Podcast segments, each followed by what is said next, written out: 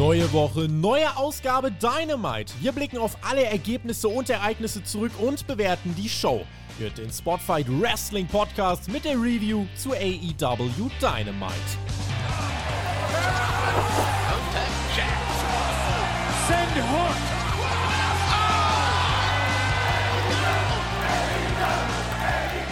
Donnerstag, 19. Januar 2023. Ihr hört und seht den Spotfight Wrestling Podcast mit dem Rückblick zur aktuellsten Ausgabe von AEW Dynamite. Wir sprechen wieder über alles, was wichtig ist und auch über die Dinge, die nicht so wichtig sind. Mein Name ist Tobi und selbstverständlich bin ich heute nicht allein. An meiner Seite freue ich mich einmal mehr auf TV-Producer und Ex-Wrestler Alexander Bedranowski, aka Thumbtack Jack, hier im neuen Gewand. Ich begrüße dich in unseren neuen heiligen Hallen der Dynamite Review. Alright, Brother Friends und Sister Friends, für alle, die das hier auf YouTube sehen, das sieht ja richtig gut aus mit dem neuen Layout, passend zum neuen Look von AW Dynamite. Machen wir es kurz. Äh, so wirklich Bock auf Wrestling gucken hatte ich jetzt eigentlich heute nicht, wenn ich ehrlich bin. Mhm. Ähm, das ja hat äh, unter anderem damit zu tun, eben mit einer Meldung, die uns, glaube ich, alle am Mittwoch sehr so ein bisschen rausgerissen hat und wieder gezeigt hat, dass Wrestling so als Nebensache schön ist, aber im Endeffekt geht es da um Menschen. Äh, was ist passiert? Es wurde bekannt, dass Jay Briscoe, amtierender Ring of Honor World Tag Team Champion, im Alter von 38 Jahren bei einem Autounfall ums Leben kam, hat seine beiden Töchter mit dabei gehabt auf dem Rücksitz. Ein entgegenkommendes Auto wechselte aus noch ungeklärten Gründen auf die Gegenspur. Es kam zur Kollision. Die beiden Fahrzeugführenden wurden noch am Unfallort für tot erklärt und die beiden Töchter eben mit teils schweren Verletzungen ins Krankenhaus gebracht. Ihr Zustand ist mittlerweile ja eher stabil, als das noch gestern war. Eine der Töchter musste sich aber einer Not-OP am Rücken unterziehen. Und ich mach's kurz.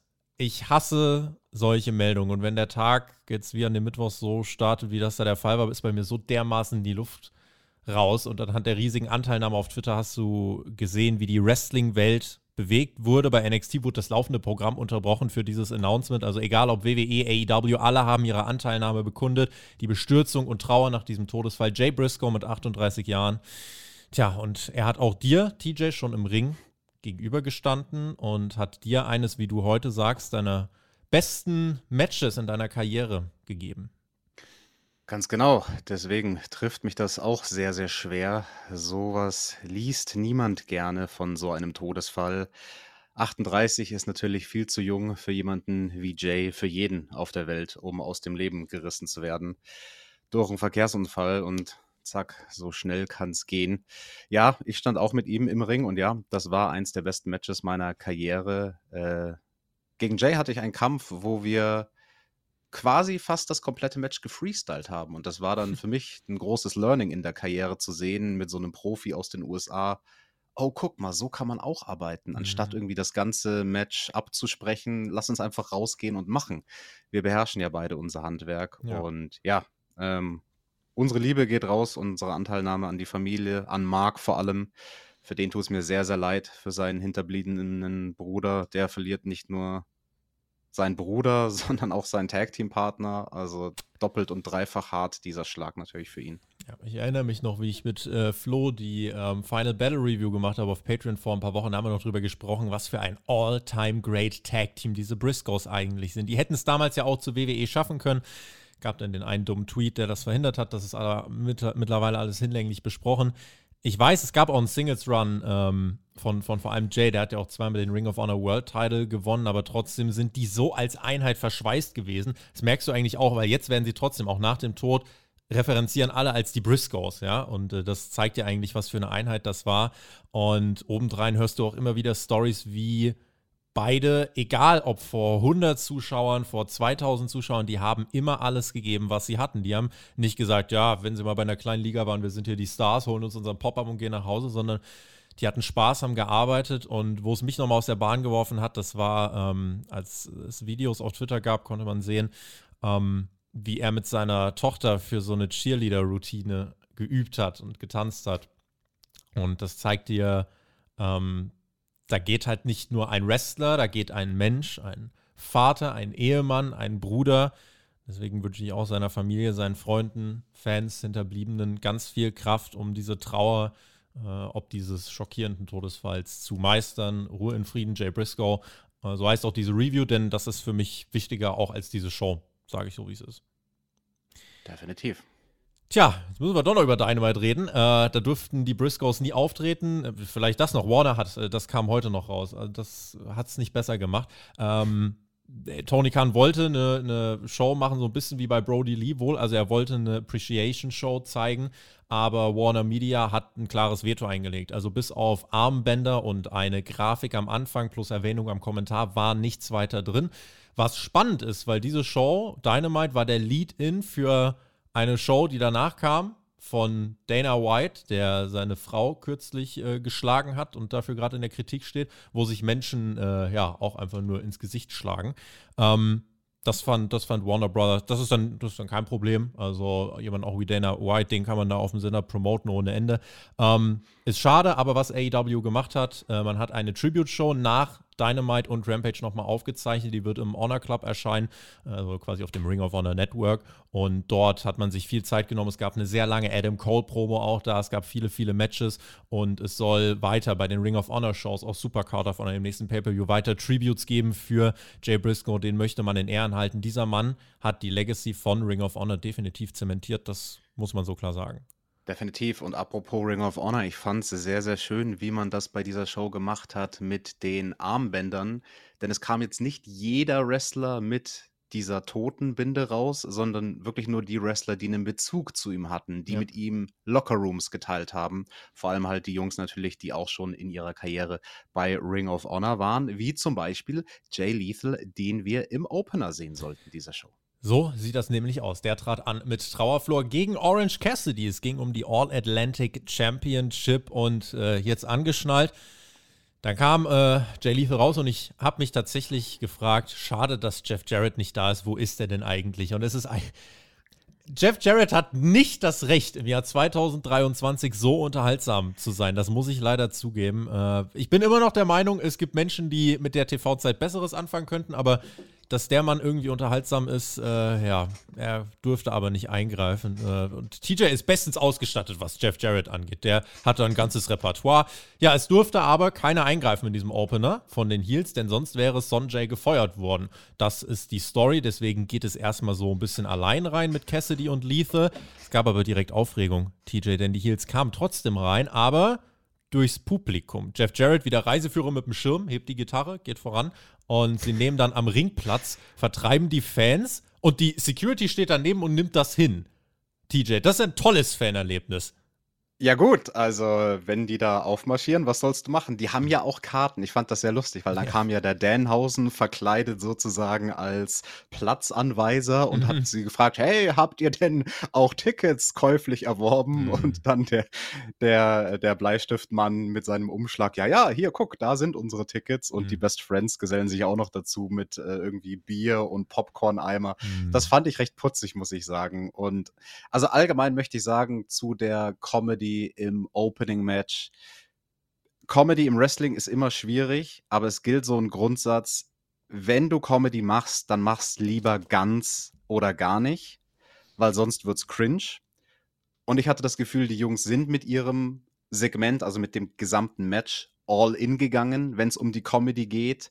Und sie haben committed dazu. Es waren jetzt nicht nur einzelne Comedy-Spots, sondern im Prinzip das ganze Match war ein ja, Comedy-Match. Ja. Und das finde ich war dann auch besser, als wenn sie versucht hätten, todernst zu wresteln, während draußen Firlefanz passiert. Nein, wenn draußen Firlefanz passiert, dann muss auch die Action im Ring ein bisschen mit dem Augenzwinkern sein war mutig, nach dieser großen Show letzte Woche dann mhm. heute wirklich mit Comedy reinzugehen, weil das mhm. ging jetzt im Endeffekt 15 Minuten. Das war der Dynamite-Start. Ähm, Lethal, wie gesagt, mit Trauerfloor. Cassidy steckt lang die Heat ein, wird äh, ähm, ja dann unterbrochen. Sein Comeback von der Lethal Injection. Da gibt es dann äh, die Möglichkeit eines Covers, aber Cassidy rollt sich nach draußen, während der Anhang sich draußen in die Wolle bekommt. Der Referee schert sich auch lieber darum, was hinter der Barrikade bei den Fans abgeht, als das im Ring. Denhausen verhindert einen Eingriff von Jeff Jarrett. Ja, ganz verhext. Äh, Jay Lethal bekam den Fluch ab. Ein Einroller von Cassidy, 1-2.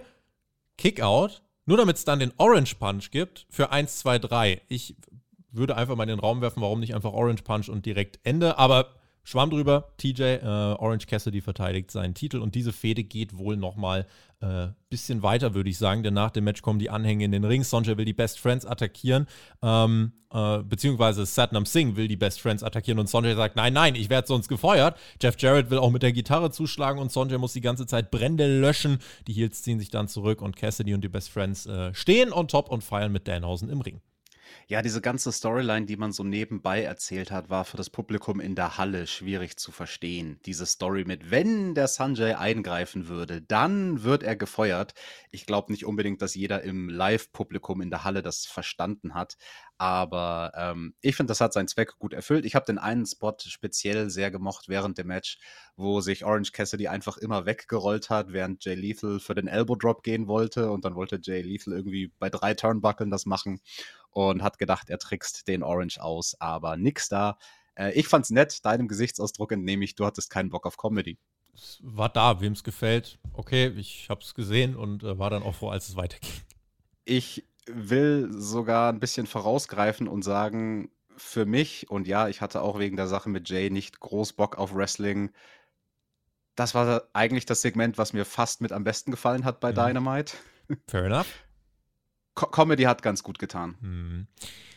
Das äh, war der Anfang der Show. Ob uns der, äh, das Ende der Show gefällt, da müsst ihr noch ein bisschen drauf warten. Da gibt es Darby Allen, die nächste Open Challenge. Diesmal gegen Kushida. Generell äh, an den Ankündigungen und Matches heute, finde ich, sah man, das war heute nicht die Show der Mega-Entwicklung, sondern eher nach den zwei großen Vorwochen so eine Verschnaufpause. Was jetzt nicht heißen soll, dass das heute äh, langweilig im Ring war, sondern es war einfach nur vom Setting, wenn du weißt, du eröffnest heute mit Jay Lethal gegen Orange Cassidy und hörst auf mit Darby Allen gegen Kushida dann ist das jetzt keine Show, bei der man äh, heute nach den, nach den Sternen greift, zumindest was Reichweite, Quote, Aufmerksamkeit angeht. Ja, es war ein bisschen wie eine zweistündige Episode von Rampage. Was uns zum zweiten Match bringt.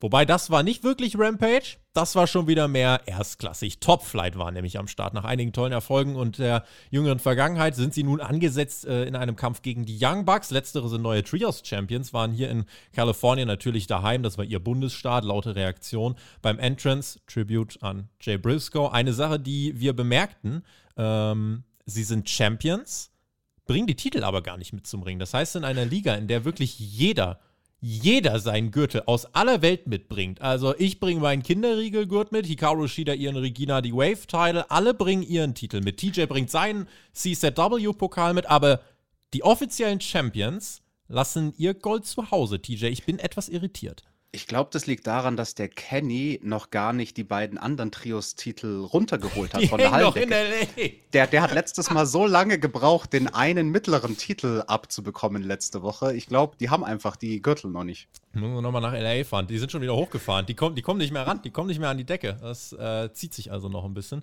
Naja, naja. Äh, wenn eines der besten Tag-Teams auf eines der besten und spektakulärsten jungen Tag-Teams trifft, dann äh, wisst ihr, was da passiert. Das Escalera de la Muerte-Match aus der Vorwoche sollten die Bugs übrigens nicht groß noch in den Knochen haben, denn nach diesem pausenlosen Sprint letzte Woche haben sie diese Woche gesagt, wir machen einfach weiter. Also da wurde jetzt nichts gesellt, da war jetzt auch keine, keine große Verletzung oder irgendwas dergleichen. Nach einer schnellen, ausgeglichenen Anfangsphase hat ähm, Dante Martin die Heat einstecken müssen. Es gibt den Hot Tag zu Darius, der holte die Crowd wieder gut rein. Schöne Sequenz zum Nearfall. Top Flight übrigens, ne, in denen steckt so verdammt viel. Ich sage euch ja äh, schon lange, dass ich in denen mehr sehe und ich würde sagen, ich habe einen ziemlich guten Track Record, wenn es darum geht, welche Stars vielleicht mal noch was werden könnten in diesem Programm. Und ich sage euch, Top Flight da ist auch was drin dieses Jahr. Und zwar eine ganze Menge. Denn jetzt äh, ist Darius auch mal wieder fit. Sie können sich wieder mehr in die Chemie eingrooven. Und sie holen hier noch weitere spektakuläre Nearfalls auch in dem Match nach der Powerbomb Moonsault Combo. Das ist ja der mhm. Finisher der beiden, der richtig, richtig gut äh, aussieht. Einfach dieser Moonsault von Dante in diese Powerbomb. Match bekommt Standing Ovations. Und dann hat man die Crowd so abgeholt, während ich mir dachte, die könnten noch viel krasser, wenn sie wollen würden. Und die Crowd zündet einfach richtig, wegen dieser Chemie, die die beiden Teams haben. Die Bucks gehen dann für einen Move, den die Briscoes auch in ihrem äh, Repertoire hatten, den Doomsday Device, ja, historischer Wrestling-Tag-Team-Move. 1-2, Dante ist aber noch da, fliegt überragend aus dem Ring in einen doppelten Superkick. Darius ist auf sich allein gestellt, soll den BTE-Trigger abkriegen, duckt sich, die Bucks zertrümmern ihre Schienbeine, es gibt den Einroller. 1, 2, 3 und Top Flight TJ schlägt die Bucks. Das ist der größte Sieg in der Karriere von Top Flight. Und das war die einzige Überraschung bei dieser Episode von Dynamite, weil hättest du mir vorher die Matchcard gezeigt, die meisten Matches wussten wir ja vorher schon, dann hätte ich dir die Ausgänge der Matches alle predicted, aber ich weiß jetzt nicht, ob ich hier getippt hätte, dass Top Flight gewinnen gegen die Young Bucks. Wahrscheinlich eher nicht. Ich denke, das ist auch der Grund dafür, warum die Young Bucks gar nicht erst mit den Titeln rauskamen, damit sie sich selbst nicht so darstellen als wir sind Champions, die verlieren, also ich glaube, das war eine bewusste Entscheidung, dass sie quasi in normalem Look äh, als normales Tag-Team hier aufgetreten sind. Und ähm, ja, du hast schon ganz richtig gesagt. Also die hätten, wenn sie gewollt hätten, noch mehr gekonnt.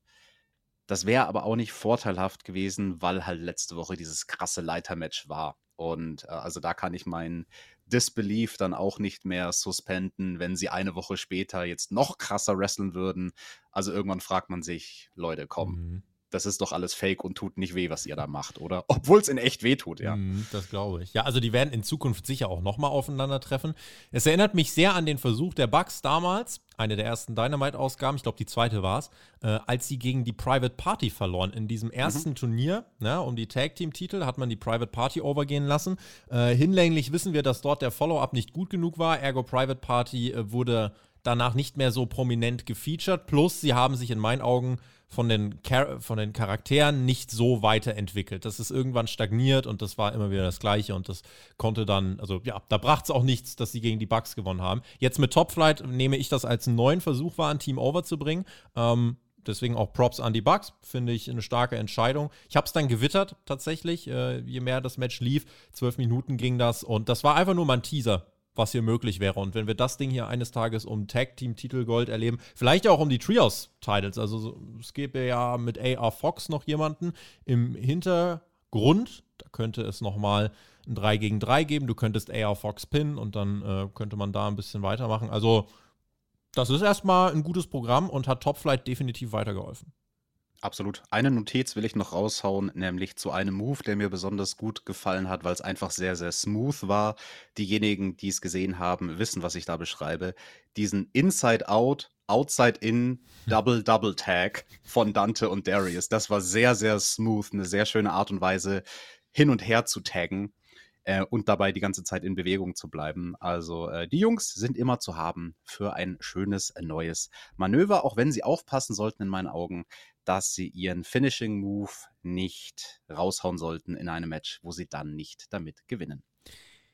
Die Guns kommen heraus zu ihrer wohltuenden Spa-Mucke. Meinen, sie sind hm. das beste Team der Welt. Meinen, sie haben die Acclaim populär gemacht, haben ihn sogar ihrem Papa geschenkt.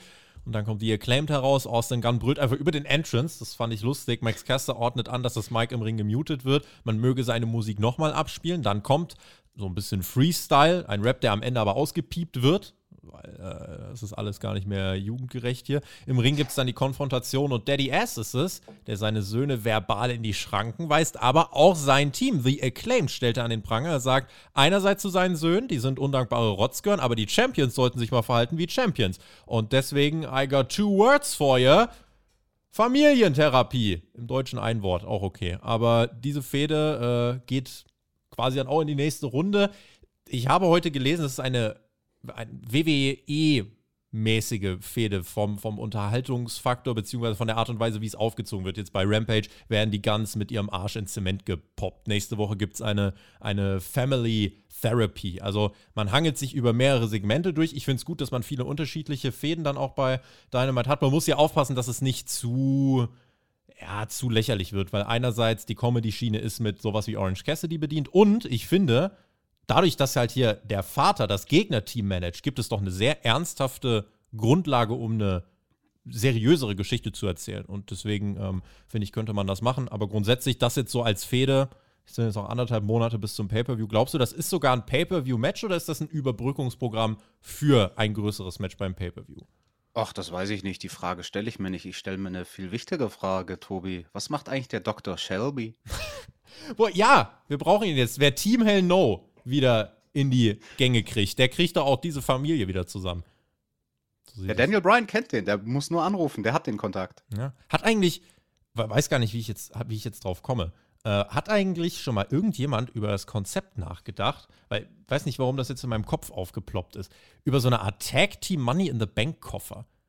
Hat da schon mal irgendjemand drüber nachgedacht? Weil irgendwie denke ich mir gerade, ja, die Guns, die äh, haben ja dann äh, das Match und dann gewinnt die Acclaimed und dann kommt ein Tag-Team raus und casht ein. Ich weiß nicht, wie ich drauf komme, aber äh, wäre vielleicht was, was ähm, der Tag-Team-Division gerade noch einen frischen Wind geben würde. Ich glaube, ich komme darauf, weil ich mir denke, die Acclaimed als Champions bisschen, sie waren als Challenger waren sie sehr stark. Äh, jetzt als Champions ist es so ein bisschen, es ist eine Herausforderung, dann heiß zu bleiben. Und ich glaube, ich nehme gerade so ein bisschen wahr, wie sie so ein Stückchen kälter werden. Verhexen Sie mich bitte nicht, Herr Bedranowski. Das fände ich nicht so ich gut. Ich verhexe nicht dich, das ist der Fluch, der AEW-Fluch. Wenn du Champion bist, dann kühlst du ab. Well, ob eine Familientherapie dich heißer macht, ich weiß ja nicht. Mhm. Mich äh, es heiß, wenn ich dich in Fulda sehe. Das kann ich dir jetzt schon sagen. Das bringt uns übrigens nochmal dazu. Am 4., 5. Februar ne? gibt es da unser großes Community-Treffen. TJ ist da, ich bin da, das ganze Team ist da. Da könnt ihr uns äh, ins Gesicht sagen, was ihr von unseren Reviews zum Beispiel haltet. Schaut einfach mal auf www.spotfight.de. Da ist oben ein Post angepinnt für das Community-Treffen mit allen Infos. Wir kümmern uns ums Essen, wir kümmern uns um ein Programm. Ihr könnt äh, einfach einen schönen Abend mit uns haben und wir werden mit euch interagieren, uns austauschen. Ihr könnt euch mit der Community Community austauschen. Also wenn ihr zögert, gebt euch einen kleinen Ruck. Wir würden es uns wirklich sehr äh, wir würden uns wirklich sehr freuen, wenn wir euch in Fulda sehen könnten. Also nutzt die Chance, TJ. Das ist auch eine Empfehlung, die du aussprichst. Absolut, ich bin gespannt, mal einige Zuhörer und Zuhörerinnen kennenzulernen in Fulda, weil für uns ist das natürlich auch interessant, ne? Wir setzen uns da irgendwie jede Woche hin, vors Mikro und vor die Kamera und ja, für wen labern wir da eigentlich? Also es ist schön, mit dem Tobi zu reden, aber es ist auch mal schön, Leute kennenzulernen, die sich das dann anhören und deswegen taucht doch reichlich auf und kauft dort mein Buch mit persönlicher Signatur. Guck mal, ganz der Profi. Damit zurück zu Dynamite und zum Hangman. Adam Page. Der steht bei Renee Paquette, fügte John Moxley ja letzte Woche eine clean Niederlage zu. Das haben nur sehr wenige in drei Jahren AEW geschafft. Und Renee meint, unter der Woche hat John ihm gesa äh, ihr gesagt, dass der Hangman ihn wirklich bis an seine Leistungsgrenze gepusht hat. Also ein cooler Touch, dass man hier wirklich auch aufgreift. Renee, das ist die Frau von John Moxley. Und der Hangman hat ja jetzt sein Wort gehalten, hat gesagt, ich knock Mox auch nochmal aus, wenn es sein muss. Aber an sich ist da jetzt erstmal der Haken dran. Renee fragt dann, wo soll es hingehen jetzt in Zukunft? Und der Hangman meint, gibt da ein paar eingerissene Zäune, die ich vielleicht wieder gerade biegen möchte, aber da möchte ich gerade noch nicht so ins Detail gehen. Und das Interview ist dann eigentlich durch, aber wir bleiben noch kurz drauf. Und der Hangman fragt, äh, wie, wie, geht's, wie geht's denn dem Mox? Weil er macht sich Sorgen um seinen Gegner. Er ist ein empathische Cowboy. Und Renee sagt, ja, die letzten zehn Jahre schon so viel äh, Dreck geschluckt, er ist immer verletzt, wird er das jetzt auch noch schaffen? Dann meint Hangman, äh, richt ihm doch noch was aus. Ähm, ja, wobei, dumme Idee. Äh, tschüss. Und dann war das Segment vorbei. Keine, keine Unterbrechung, keine Schnitte. Mhm. Einfach ein authentischer, nahbarer Dialog. Deswegen großer Daumen nach oben. René Paquette ist, ah, ist so gut. Ja, dieses Interviewsegment von René und dem Hangman war mit Abstand mein Lieblingssegment bei Dynamite. Mhm. Und ich finde es spannend, weil der Hangman stellt mit der Frau von John Moxley eine bessere Promo auf die Beine als mit John Moxley selbst vor zwei Wochen. Ja, das heißt auch schon eine ganze Menge, ne? Was interpretieren wir rein in, ich muss noch ein paar Zäune gerade biegen? Kommen wir dann wieder in die Richtung Young Bucks und Kenny Omega? Will der Hangman vielleicht doch wieder in Richtung Elite? Weil im Moment sind ja die Bucks und Kenny sind ja jetzt keine Heels, sondern sind ja schon die Guten. Und der Hangman ist auch gerade gut. Findet sich das wieder? Ja, nee, ich habe das ganz anders interpretiert. Der geht zu WWE. Ah, gut, da, ihr habt das zuerst gehört. Breaking News. Äh, schön, dass wir das auch geklärt haben. Wir machen weiter mit der Show. Es geht voran mit der JAS. Jake Hager und sein Hut gegen Ricky Starks stehen auf dem Programm. Ricky Starks, äh, Starks erlebt einen Push, knappe World Title Niederlage gegen MJF, jetzt die Anschlussfehde gegen Chris Jericho, catcht sich nun durch die JAS, bevor es beim, äh, beim Pay-Per-View nochmal gegen äh, Jericho gehen dürfte.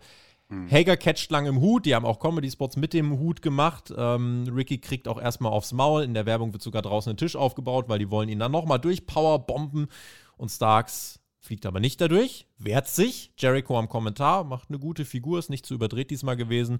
Und äh, trotz Eingriff und allem Pipapo hat Ricky Stark sich dann letzten Endes nach dem Spear 1, 2, 3 durchgesetzt. Match ging etwas mehr als sechs Minuten, war jetzt nichts, was man äh, ja, groß irgendwie bereden müsste, glaube ich. Danach flüchtet Ricky ganz schnell, weil er merkt, gegen die Überzahl habe ich nichts auszurichten. Action and Ready war heute nicht da. Und dann kriegen wir den Staredown Ricky im Publikum, die JAS im Ring. Das war eine solide Story-Fortführung, würde ich sagen.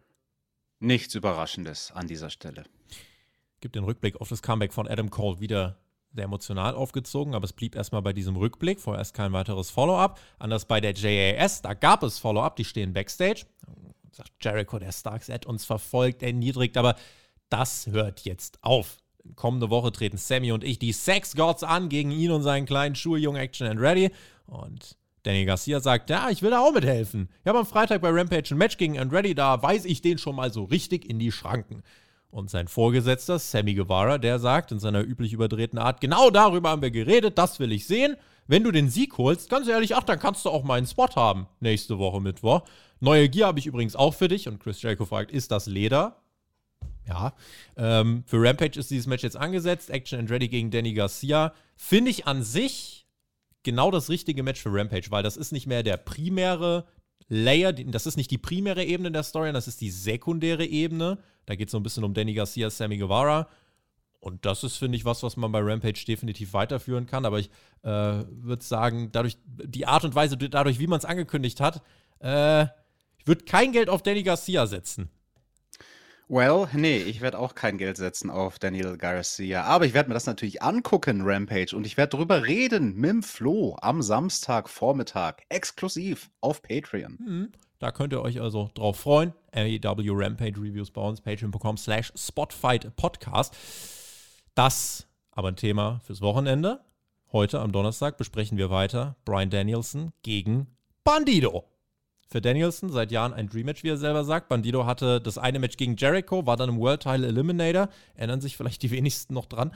Und dann war er ganz lang weg und jetzt ist Bandido wieder da.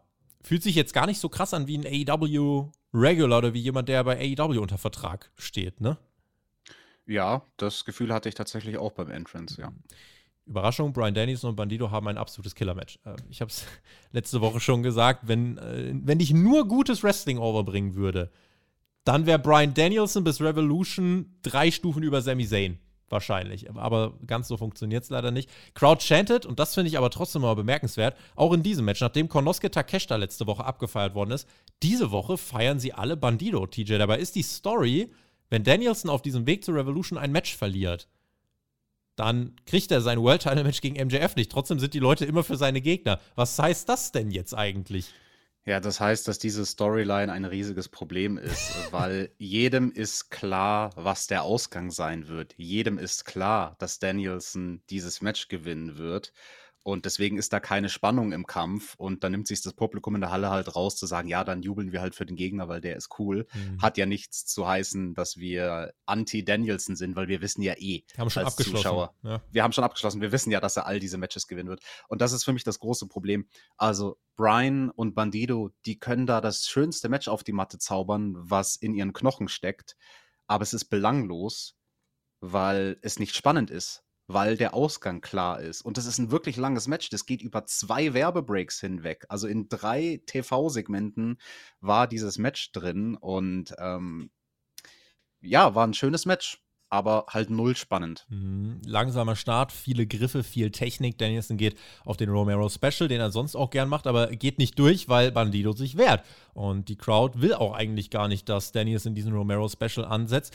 Und das Faszinierende, wie bei so vielen Matches von Danielson, ist halt, es sieht so authentisch aus, es sieht believable aus. Und auch bei Bandido, wer denkt, ja, ist halt ein mexikanischer Highflyer. Nein, ist er halt nicht. Also der work wirklich in Stil, wo es um Kraft geht, wo es um Psychologie geht. Und was ich bei Bandido so heftig finde, Mhm. Am Ende seiner Matches feiert ihn die Crowd immer, aber dieser Mann hat nicht mal Mimik und also der hat keine Mimik, mit der er das Publikum erreichen kann, sondern der ist ja maskiert und trotzdem schafft er es jedes Mal, die Crowd so auf seine Seite zu ziehen. Das spricht für eine herausragende Ringpsychologie. Kann man das schlussfolgern so? Absolut. Also für Maskenmänner ist das immer die große Challenge. Sie haben nicht das Gesicht zur Verfügung und müssen dadurch mit ihrem Körper, mit ihrer Körpersprache quasi die Mimik ersetzen, in Mhm. Anführungsstrichen. Und dann hat der Bandido ja noch dieses Bandana vor dem Mund. Der Ja. kann ja kaum atmen während seinen Matches. Wie, wie, wie kann denn der da Luft holen, um dann den Danielson da zu einem Vertical Suplex 20 Sekunden in die Luft zu stemmen? Ja, umso beachtlicher ist also genau diese Leistung. Auch diesen Vertical Suplex hat er wieder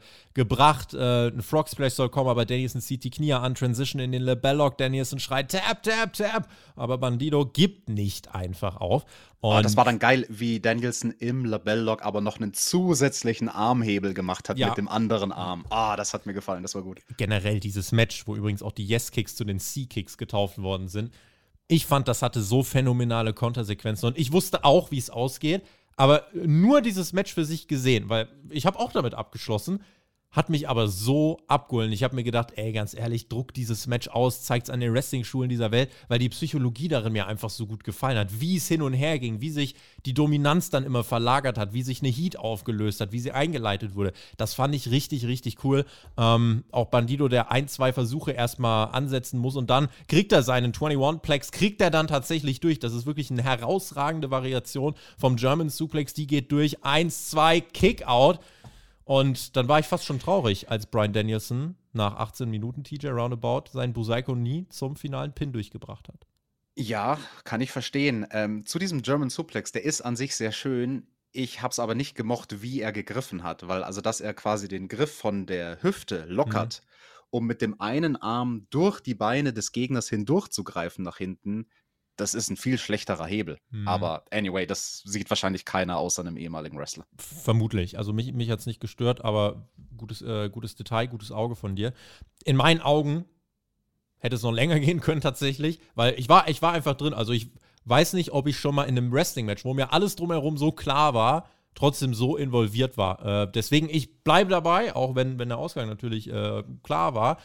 Guckt es euch trotzdem an. Das war für mich ein Must-See-TV-Wrestling-Match. Äh, blendet aus, ob da jetzt ein Pay-Per-View aufgebaut wird oder nicht.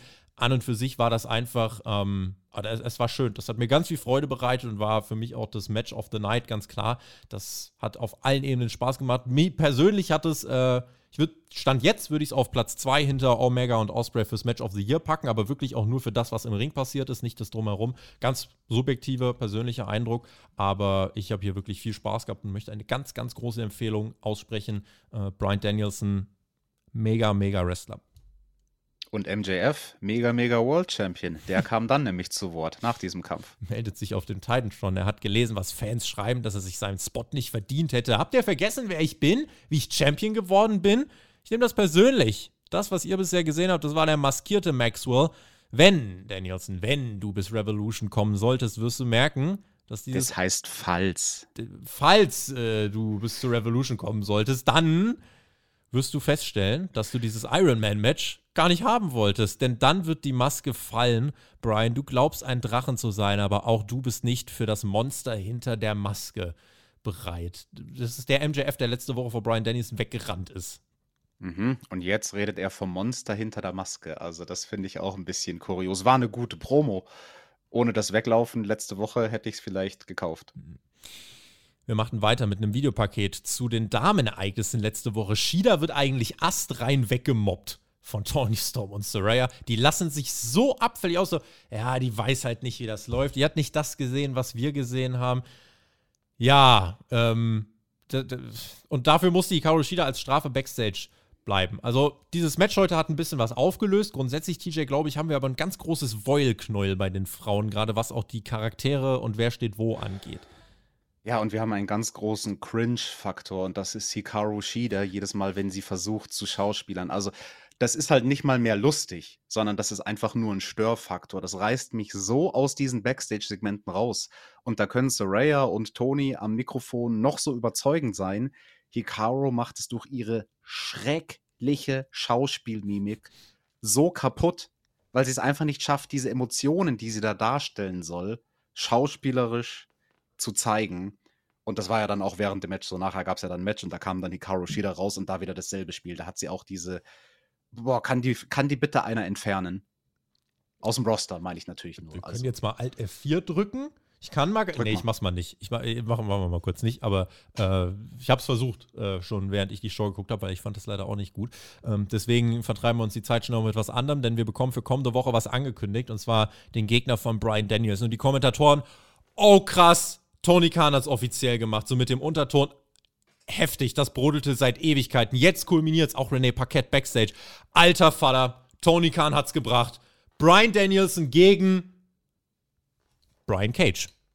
Habe ich jetzt nicht so kommen sehen. Ich glaube, wird trotzdem ein gutes Match, aber habe ich jetzt gar nicht so gefühlt, wie die Kommentatoren das angekündigt haben. Cage wird Backstage von MJF auch direkt unterbrochen und der sagt, ja, ihr ist ein Umschlag mit Geld. Mehr als ihr beide in eurem Leben jemals gesehen habt. Prince Nana war nämlich auch da und er sagt, ganz egal, ob du gewinnst oder verlierst, ich habe eine Challenge für dich. Eine einzige. Brich Danielson den Arm.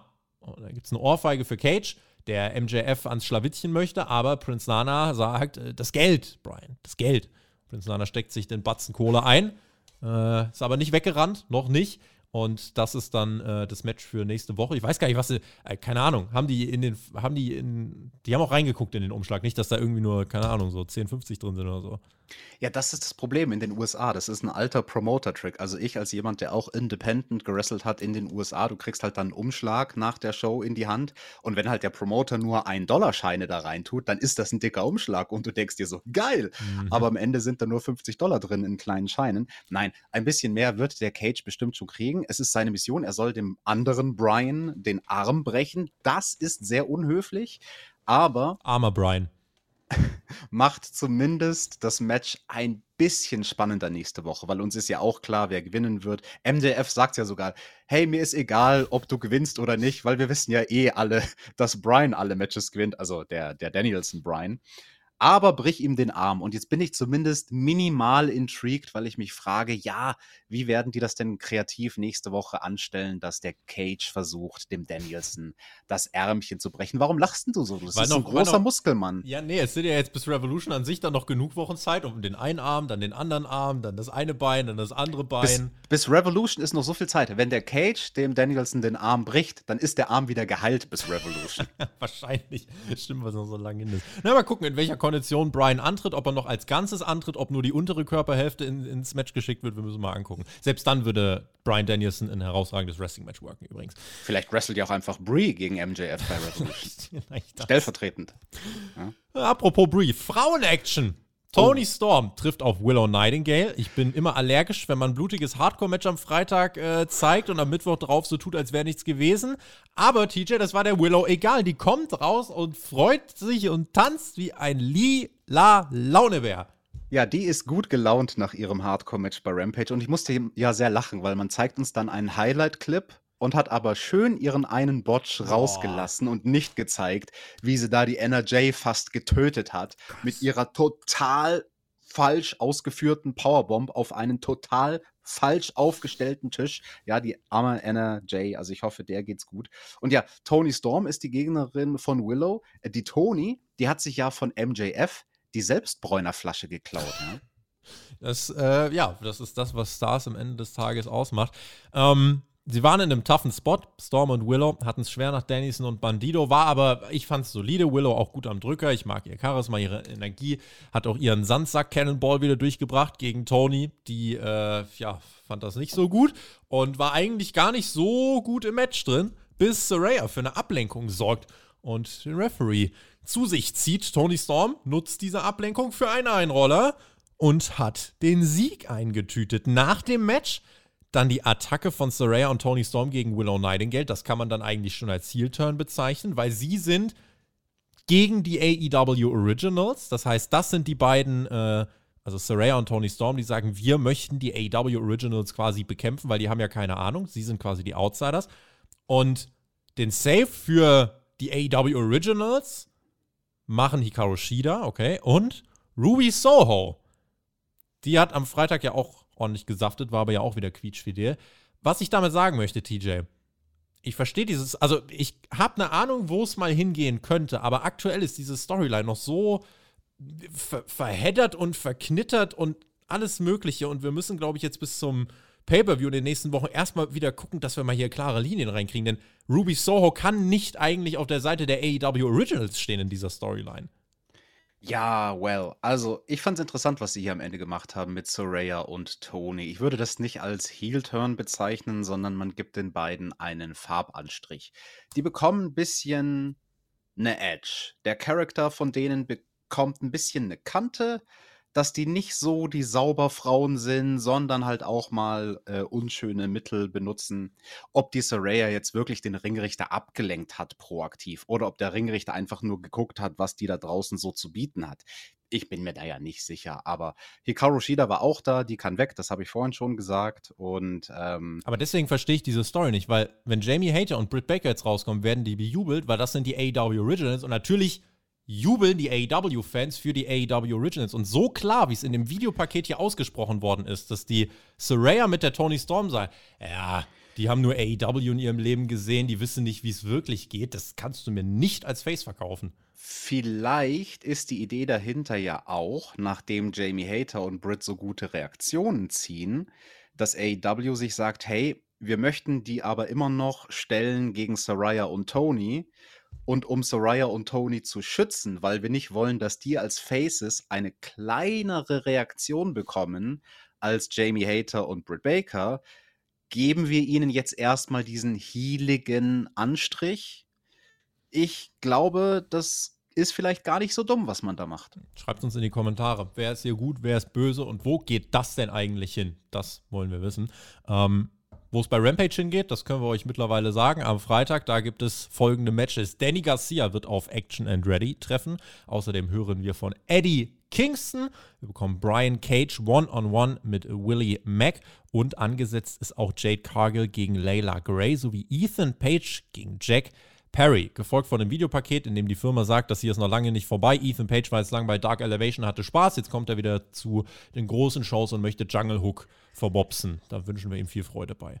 Halt, stopp. Hast du gesagt Jade Cargill gegen Layla Gray? Ich glaube, ich habe eine andere Grafik gelesen, von wegen, wir hören von denen oder sie wresteln Jade zusammen. Jade Cargill und Layla Gray gegen Fragezeichen, Fragezeichen, Fragezeichen. In Action. Also das wird, ja. das wird wahrscheinlich das 49 zu 0 Match dann. Ähm, ich glaube, man zählt nur Singles-Matches, weil ich glaube, sie steht schon 49. Nee, die Tag Team-Matches werden auch gezählt, glaube ja? ich zumindest. Ich hatte neulich das Gefühl nach einem Tag Team-Match, dass dann der Counter raufgegangen ist. Hm. Aber so oder so finde ich es ganz gut, Goldberg, dass wir die Cargill Goldberg würde jetzt, wenn Goldberg Cargill wäre, stand der jetzt schon 500 zu 0. Mal mindestens. mindestens. Mal mindestens. Ja. Äh, und bei Dynamite schon bestätigt Danielson gegen Cage. Wir bekommen nun ein kurzes Interview von Konosuke Takeshita, Backstage bei René Paquette. Wurde ja bei Dark von Don Callis konfrontiert, der ihn jetzt schon länger stalkt. Der äh, sieht in ihm den nächsten Kenny Omega und Takeshita erinnert oder hat viel äh, von Danielson gelernt letzte Woche in diesem Match. Er fand das super und wird jetzt dem Dragon den Rücken frei halten. Es gibt noch eine Kampfansage auf äh, Japanisch in Richtung MJF. So brüllt er ganz laut rum und René fragt dann, oh krass, äh, was heißt denn das? Und Takeshita so, oh, MJF ist ein Arschloch. Das war noch die, die freundliche Aussage von Takeshita. Das war smart gemacht. René musste auch kurz lachen. Das war äh, ein gutes Promo-Segment von Takeshita, den ich zum Beispiel in seiner Rolle 50 mal mehr kaufe als eine Hikaru Shida.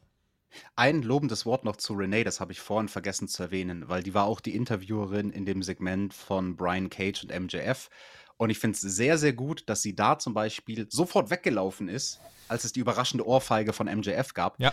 Das, das wäre der Job als Interviewer quasi, dass du erschrocken bist und wegrennst. Andere Interviewer wären einfach weiter da stehen geblieben mit dem Mikrofon in der Hand. Also die weiß bei allen Interviewsegmenten, auch mit Konoske, wie sie sich zu halten hat als ja. Interviewerin. Well, it looked like there's been enough talk. It's time for the main so sieht's nämlich aus, TJ. Ein Dream Match. Hm. TNT Championship. Open Challenge Kushida gegen Darby Allen. Es gibt jetzt zwei Kategorien von Menschen. Es gibt die, die Kushida, glaube ich, als herausragenden Junior Heavyweight aus dem äh, Dojo äh, sehen und sagen, ey, geiler Wrestler. Und es wird andere geben, die kennen ihn als oh, wahrscheinlich ganz soliden NXTler, der bei WWE ganz weit weg davon war, einen Durchbruch zu schaffen, weil WWE auch nichts mit ihm anzufangen muss. Und jetzt steht er hier in seinem ersten AEW-Match und steht direkt im Main-Event. Das heißt, Tony Khan setzt darauf, ohne auch groß was zu Kushida zu erklären. Es gab ja, korrigiere mich, wenn ich falsch liege, es gab kein erklärendes Videopaket oder sowas. Einfach aus dem Nichts Darby Allen, sagt er, der zieht und dann ist der Gegner Kushida und das ist direkt der Main-Event deiner Flaggschiff-Show. Das es ist the most Tony Khan thing ever, aber ich finde es mutig. Jetzt muss ich blöd fragen. ist Kushida denn All Elite oder war der jetzt hier nur so ein Gast? Das war wohl erstmal ein Gastauftritt. Ja. Okay. Da hat er sein Match gehabt. War nicht so das klassische Derby-Match, zumindest am Anfang, weil er hat relativ viele Aktionen in der Offensive gezeigt, auch in Code Red. Ähm, hielt sich dann aber irgendwann den Arm, weil Kushida darauf ging und dann war das die Story des Matches und dann hat Darby doch letzten Endes leiden müssen. Und Kushida arbeitet sich an dem Arm ab, hat auch Support aus dem LA Dojo von zwei Jungs, also von zwei Young Lions, so ist ja die korrekte Bezeichnung für den japanischen Nachwuchs und vom nicht ganz so klassischen Derby-Match wurde es zum klassischen Derby-Match. Der Arm wurde ihm fast abgerissen. Dann gab es einen Spot, wo Darby sich selber fast zerrissen hat. Springt nach draußen, da sitzt Kushida auf dem Stuhl. Und mit er fängt Kushida Darby, also fängt ihn nicht, greift den Arm, lässt Darby komplett im Boden verglühen und äh, setzt aber dann noch draußen eben diese, äh, diese Aktion gegen den Arm ab. Und das, äh, ja, dieser Arm war, hat Darby, glaube ich, komplett aus dem aus dem Leben gerissen. Das war ganz sehenswert. Die Young Lions warfen Sting irgendwann ein Handtuch zu, der das komplett ignoriert hat, fokussierte sich lieber aufs Match und Darby bringt im Ring den Last Supper letzten Endes durch und verteidigt seinen Titel nach 14 Minuten in einem guten Match. Ähm, der Sieg kam dann ein bisschen aus dem Nichts. Aber ja, ich, mir, mir persönlich werden die Derby-Matches auf dieser wöchentlichen Basis, gerade bei dieser krassen Inring-Konkurrenz, die man gerade bei Dynamite aufmacht, bisschen zu eintönig. Absolut. Also ich finde das auch so repetitiv und das hat mich nicht gejuckt, dieses Match. Und das liegt halt daran, dass man ja diese ständige Open Challenge von Darby hat und wir sehen den zu oft. Wir sehen den zu oft. Immer das gleiche Match worken. Gut, hier war es jetzt ein bisschen anders. Working the Body Part, bla bla bla. Aber nichtsdestotrotz war das ein Main Event, wo ich vorher wusste, wie bei fast allen Matches auf dieser Card, was der Ausgang sein wird. Deswegen war da für mich keine Spannung drin. Deswegen war für mich auch Kushida jetzt nichts Besonderes, weil ich wusste, ja, der reiht sich nur ein in die Reihe von Juice Robinson etc. etc. All den Jungs, die gegen Darby zuletzt verloren haben. Und ähm, hat mich jetzt nicht so abgeholt, der Main Event. Tut mir leid. Ich sag mal so, also mit dem TNT-Teil darf man halt auch gern eigentlich mal wieder in so eine längere Einzelstory gehen. Ich weiß, es ist nicht in der DNA des Titels der ist oft wirklich dieser Open Challenge-Teil gewesen. Aber das ist gerade der zweitwichtigste Gürtel bei AEW. Was man gerade mit dem TNT-Title macht, passt viel besser zum All-Atlantic-Title. Das ist das, was man hier mhm. macht, ist das, was man mit dem All-Atlantic-Title machen soll. Hol Kushida, Juice Rock, wie sie alle heißen, ja. alles auf ja. dem All-Atlantic-Title drauf. Aber Weil da, wir wissen ja, Japan liegt am Atlantik. Da, unter anderem auch das. Aber, ja, für die kannst du alle Stars da reinholen äh, aus dem internationalen Raum. Aber mit dem TNT-Title würde ich mir wirklich eine Präsentation wünschen, dass es wie der zweitwichtigste Titel in dieser Liga wirkt. Und gerade ist es, ja, also Darby hat ihn halt jetzt mal wieder. Äh, aber es wirkt jetzt nicht so, als gäbe es eine Storyline dahinter. Ich weiß nicht genau, wo es drauf hinarbeitet. Und das, ja, weiß ich nicht. Es gibt nach dem Match nur ein Shake Hands. Das war es jetzt erstmal mit Kushida wieder hier vorerst. Ähm, kein schlechtes Match, wie gesagt, aber das ganze Setting ist jetzt nicht so, dass man sich denkt, oh, ey, heu, wenn ich heute Dynamite einschalte, das, das wird's aber. Das sind aber auch zwei Kategorien von, von Fans. Die einen, die halt jetzt sagen, ja, gut, wissen wir, dass nichts passiert, ich warte, bis die größeren Dinge kommen. Und es gibt halt auch die, die sagen, ey, geil, Kushida, das war mein absoluter NXT-Liebling. Ich will ein Match mit dem sehen, weil das ist halt mein Liebling. Das gibt's auch. Ist ja okay. Ja, damit sind wir, glaube ich, beim Fazit angelangt so von aus. dieser Show, die insgesamt sechs Matches hatte. Also das ist ja durchaus auch interessant. Das war jetzt zuletzt bei Dynamite nicht immer der Fall. Oft hatten wir Shows mit fünf Matches statt sechs. Und hier jetzt aber die klassische Matchverteilung.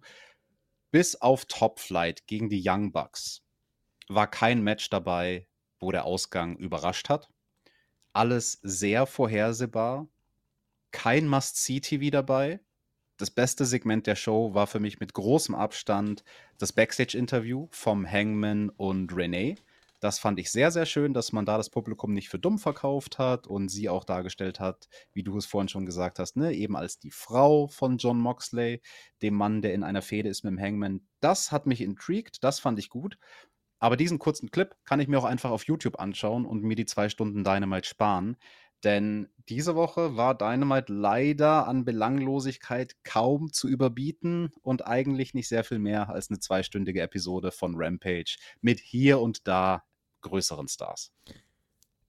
Ich würde sagen, es war eine solide Übergangsausgabe. Ähm, du hast darauf gesetzt, dass du Namen einsetzt, die jetzt ja, einfach nicht so diese erwiesene Draw-Power haben, die du noch nicht so vom großen Publikum exposed hast, wo du aber weißt, die werden dir ein starkes Match äh, abliefern. Du hast halt generell davon ab viele Matches in dieser Woche gehabt mit mindestens einer Beteiligung, wo du weißt, okay, das sind jetzt nicht die großen Stars für unsere, für unser, ähm, ja, für die Breite, für die breite Masse. Du hast Kushida, Bandido, Jake Hager, Willow Nightingale, Jay Lethal, wie sie alle heißen. Das waren immer so mit die Gegner. Ähm, keine erwiesenen Draws. Die sind mitunter phänomenale Catcher, aber das war jetzt keine Ausgabe, mit der man ja, ein großes YouTube oder einen großen Clip auf YouTube hochladen kann, den sich jetzt über eine Million Menschen angucken. Das wird es zum Beispiel nicht geben, weil das war in dieser Show nicht drin. Ich persönlich fand, sie, fand die Show trotzdem noch ein bisschen unterhaltsamer als du, glaube ich, weil ich mit dem Danielson und ähm, Bandido-Match einfach, äh, habe mich verliebt in, in, dieses Match, was auch einfach mal vorkommt. Ähm, aber sonst kann ich, äh, kann ich die Kritik absolut nachvollziehen. Das war eine Übergangsausgabe nach den zwei Wochen, die wir jetzt hatten, wo wirklich äh, mehr Knallgas gegeben worden ist.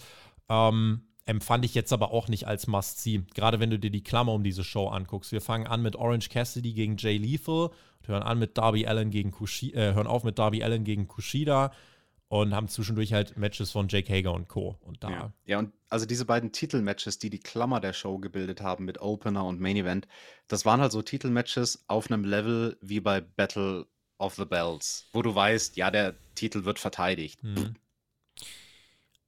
Deswegen, ähm, die Klammer war nicht so gut. Zwischendrin habe ich ein paar Highlights gesehen, weswegen ich auch nicht sagen würde, dass es eine schlechte Show war. Wirklich, ich habe vor zwei Wochen Raw gesehen. Also ich, das geht auch noch drei Stunden, das ist noch schlimmer gewesen.